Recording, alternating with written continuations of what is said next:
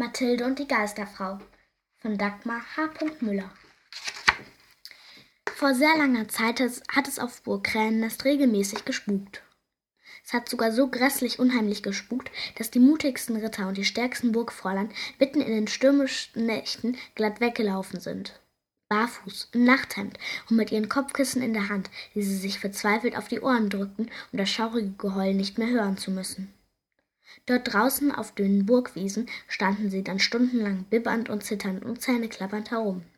Gerne auch im strömenden Regen oder beißenden im Wind. Bis es wieder hell wurde und sich der Spuk verzog. Denn alles, ja wirklich alles, war leichter auszuhalten als das schaurige Spuken des Gespenstes von Burgkrähennest. Ja, solange es draußen sanft und sonnig schön war, gab es keine Probleme. Sobald aber das Wetter etwas unfreundlicher wurde, legte Gertrud die Geisterfrau los. Sie war es nämlich, die da nachts um die alten Burgmauern flog und heulte. So erbärmlich laut, so erbärmlich, so laut und so gruselig, dass keiner auf der Burg auch nur an Schlafen hätte denken können. So ging es viele Jahrhunderte, ja, viele hundert Jahre. Bis, ja, bis Mathilde, die Tochter von Freunden des Burgherrn, die gerade zu Besuch auf Burg Rennest waren, eines Nachts ebenfalls aufwachte. Es war eine besonders kalte, besonders stürmische und besonders regnerische Nacht.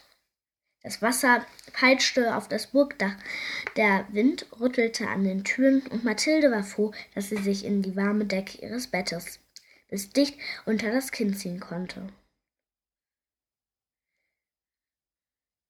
Dann hörte sie plötzlich Gertrud heulen. Huha, hui, hu, heulte Gertrud, schauriger als je. Mathilde setzte sich kerzengerade auf, auf im Bett. Wah, hu, wah, hui.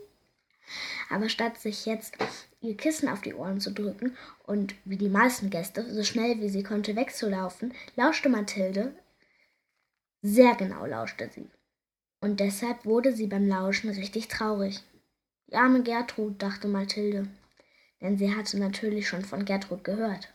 Schließlich erzählte man sich von der Geisterfrau noch tausend Kilometer entfernt die scheußlichsten Geschichten. Doch Mathilde dachte dem Moment an keine einzige dieser Geschichten. Sie hörte nur dem schaurigen Heulen zu.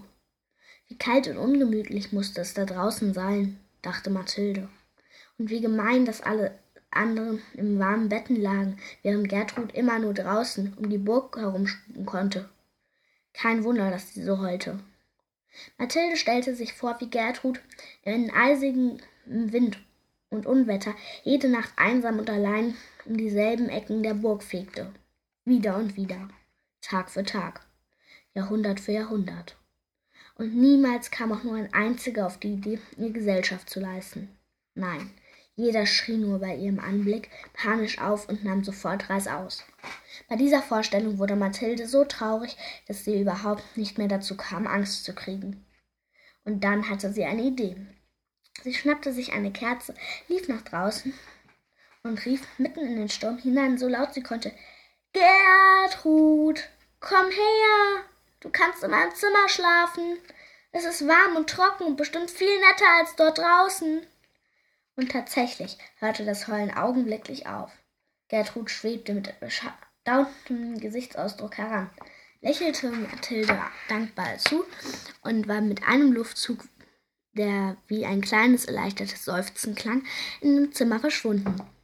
Sie sank auf das Bett nieder und schlief sofort ein, tief und fest, und ohne auch nur noch ein einziges Mal Hu oder Buh zu gesagt zu haben. Was natürlich auch kein Wunder ist, wenn man bedenkt, wie anstrengend es ist, die ganze Nacht durch, durch in Regen und Sturmwind auf und nieder zu fliegen und dabei auch noch laut und grässlich zu heulen. Ja, Gertrud schlief und schlief und schlief. Und manche Leute behaupten heutzutage ganz ernsthaft, dass sie sie gelegentlich nur schnarchen hören können. Aber ich glaube, das ist kompletter Unsinn, denn Gertrud war eine äußerst wohlerzogene Geisterfrau und schnarchte deshalb ganz sicher nicht.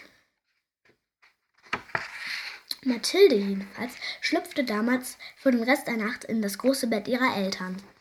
was sie gar nicht schlecht fand, denn da war es sowieso viel gemütlicher. Am nächsten Morgen war der Burgherr beeindruckt, wie einfach Mathilde das Problem gelöst hatte. Und weil er Gertrud nicht wieder unglücklich machen wollte, oder vielleicht auch einfach, weil er nicht wollte, dass ihm die Gäste regelmäßig davon liefen, sobald auch nur ein paar Regentropfen fielen, ließ er von nun an die Tür zu einem seiner Gästezimmer einen Spalt breit offen so dass Gertrud, wann immer sie wollte, bequem hinein und hinausschlüpfen konnte und sich wie alle anderen auf der Welt in den ungemütlichsten Nächten einfach in ein warmes Bett kuscheln und jedes Unwetter bequem überschlafen konnte. Tja, und wie ihr euch denken könnt, hat man von genau dem Tage an nie wieder auch nur das kleinste bisschen grässliches Geheul auf Burg Krähennest gehört. Nur vielleicht ab und zu ein paar klitzekleine Schnarcher.